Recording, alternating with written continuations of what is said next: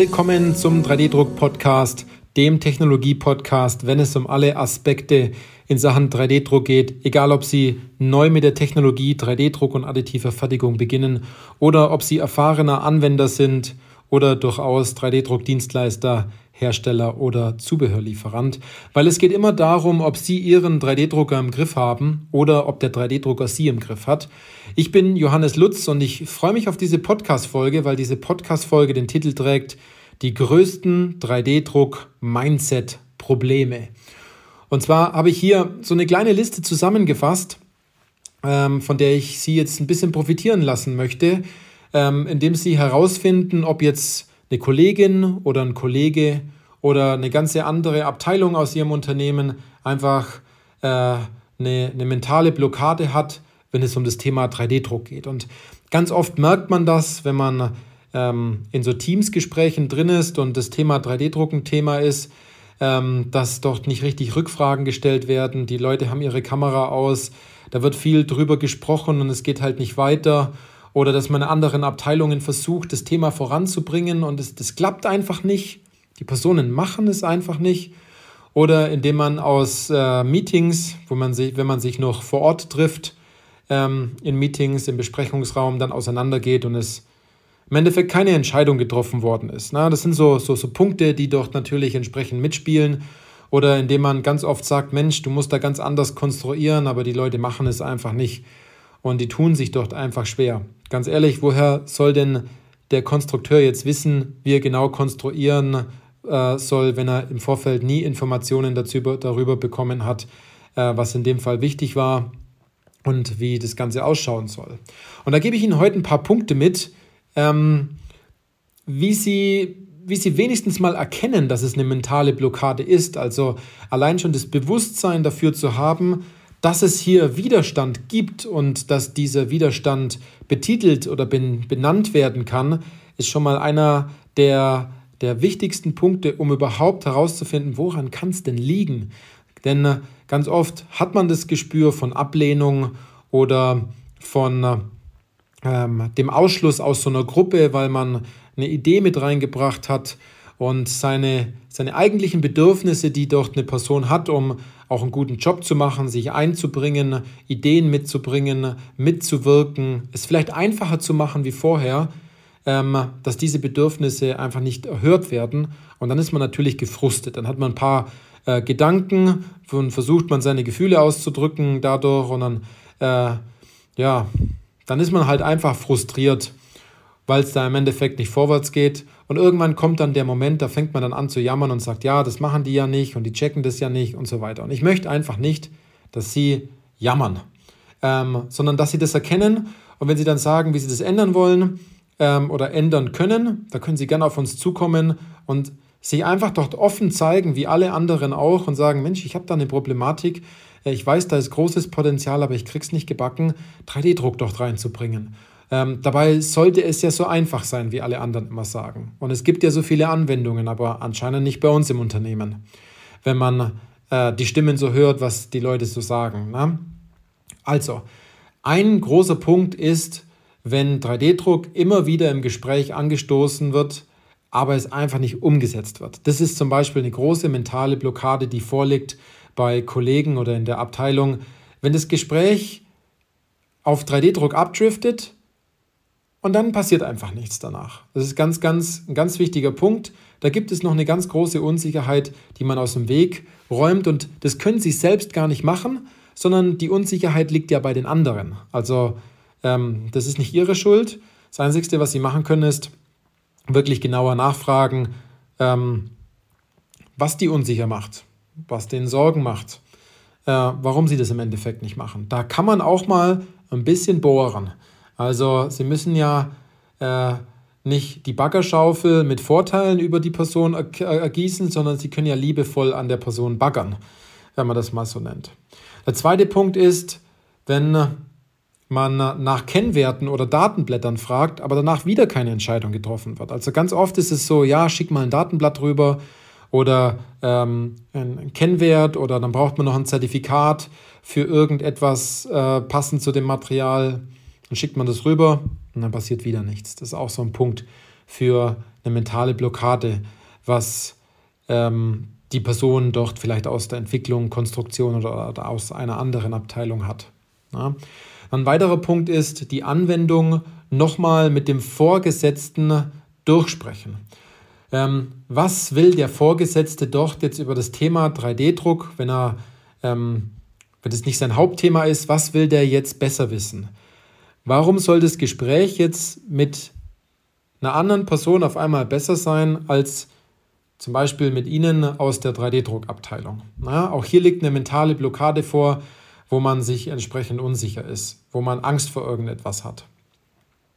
Ein weiterer Punkt ist aber auch, man glaubt, 3D-Druck könnte nicht helfen, ähm, ähm, man es aber nicht weiß und auch nicht getestet hat. Also man meint und man glaubt, dass es nicht geht, aber man weiß es im Endeffekt nicht. Das ist auch eine mentale Blockade. Und äh, ich habe noch drei weitere Punkte. Und zwar ein weiterer Punkt ist, wenn zum Beispiel versucht wird, das bestehende Design nur auf 3D-Druck zu, zu kopieren. Also ein 3D-Drucker ist kein Kopierer. Und da ist es natürlich selbstverständlich, dass es dann keinen Sinn macht, dieses Bauteil einfach so zu drucken. Ähm, und wenn derjenige dann natürlich den Preis sieht und die Druckzeit und den Aufwand, den man vielleicht danach hat, um Stützstrukturen entsprechend zu, zu entfernen, dann liegt hier auch eine mentale Blockade vor warum man sich nicht die Gedanken im Anfang äh, auch macht, um das Bauteil vielleicht ein bisschen umzukonstruieren und passend ähm, darauf, äh, um es einfach anzupassen sozusagen. Dann noch ein weiterer Punkt und zwar, es wird immer wieder Interesse gezeigt, aber negativ über 3D-Druck gesprochen. Ich merke das ganz oft ähm, in manchen Gesprächen, da driftet das Ganze im Gespräch dann ab, ja, dass FDM jetzt eine schlechte Oberfläche hat, und so weiter, dass man negativ über die Technologie spricht, also wirklich negativ über die Technologie, dass man nicht jetzt nur Vorteile und Nachteile nennt und es ausgeglichen ist oder darüber diskutiert, sondern dass hier wirklich über die Technologie nahezu gelästert wird. Ähm, und sind wir mal ganz ehrlich, wenn Sie schlecht über etwas reden und Sie sich darüber aufregen, dann gibt es ja irgendetwas, was Sie da immer noch dran triggert, diese Technologie einzusetzen, weil sonst würden sie sich ja nicht aufregen, sonst, sonst wäre es ja egal, sozusagen. Ne? Auch hier liegt ein ganz, ganz großes Denk, ein ganz großer Denkfehler vor, also so eine mentale Blockade.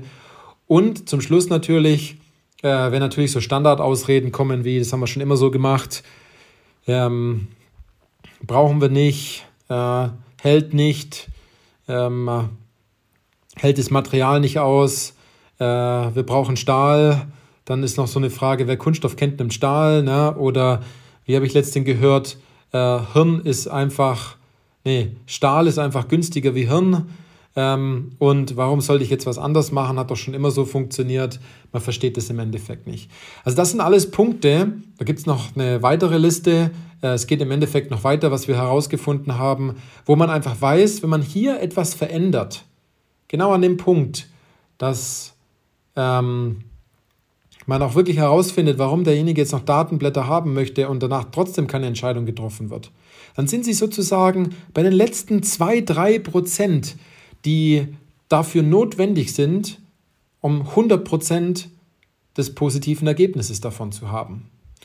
Und es lohnt sich aus meiner Sicht für diese 2-3 Prozent absolut äh, nicht nur zu kämpfen, sondern ähm, nachzufragen, wo es denn daran hakt. Und ähm, dann ist es nämlich so, dass wenn diese Blockade einmal genommen worden ist, dann ist die weg. Also dann denkt die Person anders darüber. Ähm, man ist also ganz kurz vor dem Ziel und dann hört man auf, weil man mit ein oder der anderen Situation nicht wirklich umgehen kann. Dabei ist man mit den Laufschuhen bei dem 100-Meter-Lauf beim Startschuss schon gestartet. Man läuft und man, man stoppt einfach vor zwei Meter sozusagen vom Ziel und bleibt dann stehen und fragt sich, warum man im Endeffekt das Rennen nicht gewonnen hat oder warum man keine Urkunde bekommt und warum die Zeit immer noch läuft. Ähm, dass der äh, Schiedsrichter immer noch mit der Stoppuhr vor einem steht und sagt, willst du da vielleicht nicht mal durchlaufen? äh, obwohl man doch vielleicht ein Hindernis hat und man das Hindernis, Hindernis ähm, umgehen kann, wenn man sich dabei auch Hilfe nimmt.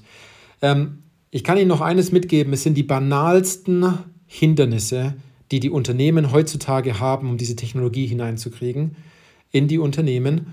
Und diese banalsten Hindernisse sehen viele Unternehmen selbst nicht, auch viele Mitarbeiter, ähm, Abteilungsleiter und Geschäftsführer schon gleich gar nicht, weil man so tief selber drinnen ist, dass man das gar nicht wahrnimmt. Das ist wie ein Aha-Erlebnis danach, dass man sich denkt, das kann ja wohl nicht sein, dass uns dieser eine Punkt so zurückgeworfen hat.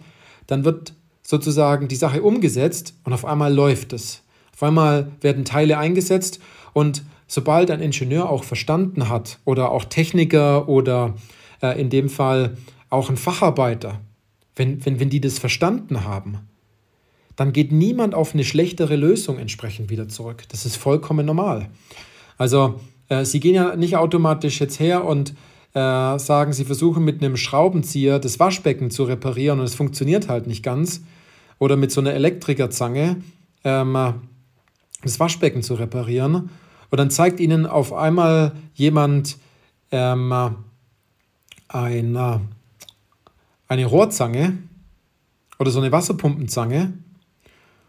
Und sobald es funktioniert, werden Sie immer die Wasserpumpenzange nehmen. Und genauso ist es mit 3D-Druck auch, dass wenn Sie das richtige Werkzeug dann auch verwenden und wissen, wie Sie es verwenden sollen, dann werden Sie nie wieder auf etwas Schlechteres zurückgreifen wollen, was in dem Fall vielleicht nicht schlecht, schlechter ist, aber in dem Fall vielleicht die nächste Stufe Ihnen anbietet, um es noch besser zu machen.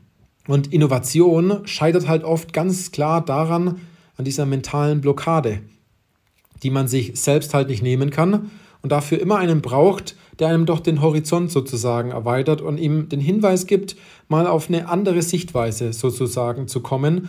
Und Sie kennen das wahrscheinlich auch aus Gesprächen mit Freundinnen oder mit Freunden oder mit Kollegen oder auch mit der Familie, dass man sagt, hat man es vielleicht schon mal so gesehen und dann hat man so einen Aha-Effekt und denkt sich, stimmt, so habe ich das noch gar nicht gesehen. Ne? Ähm, ich sollte das Thema vielleicht mal so oder so betrachten und dann angehen und auf einmal fällt es einem viel leichter. Also, so viel zum Thema die größten 3D-Druck-Mindset-Probleme.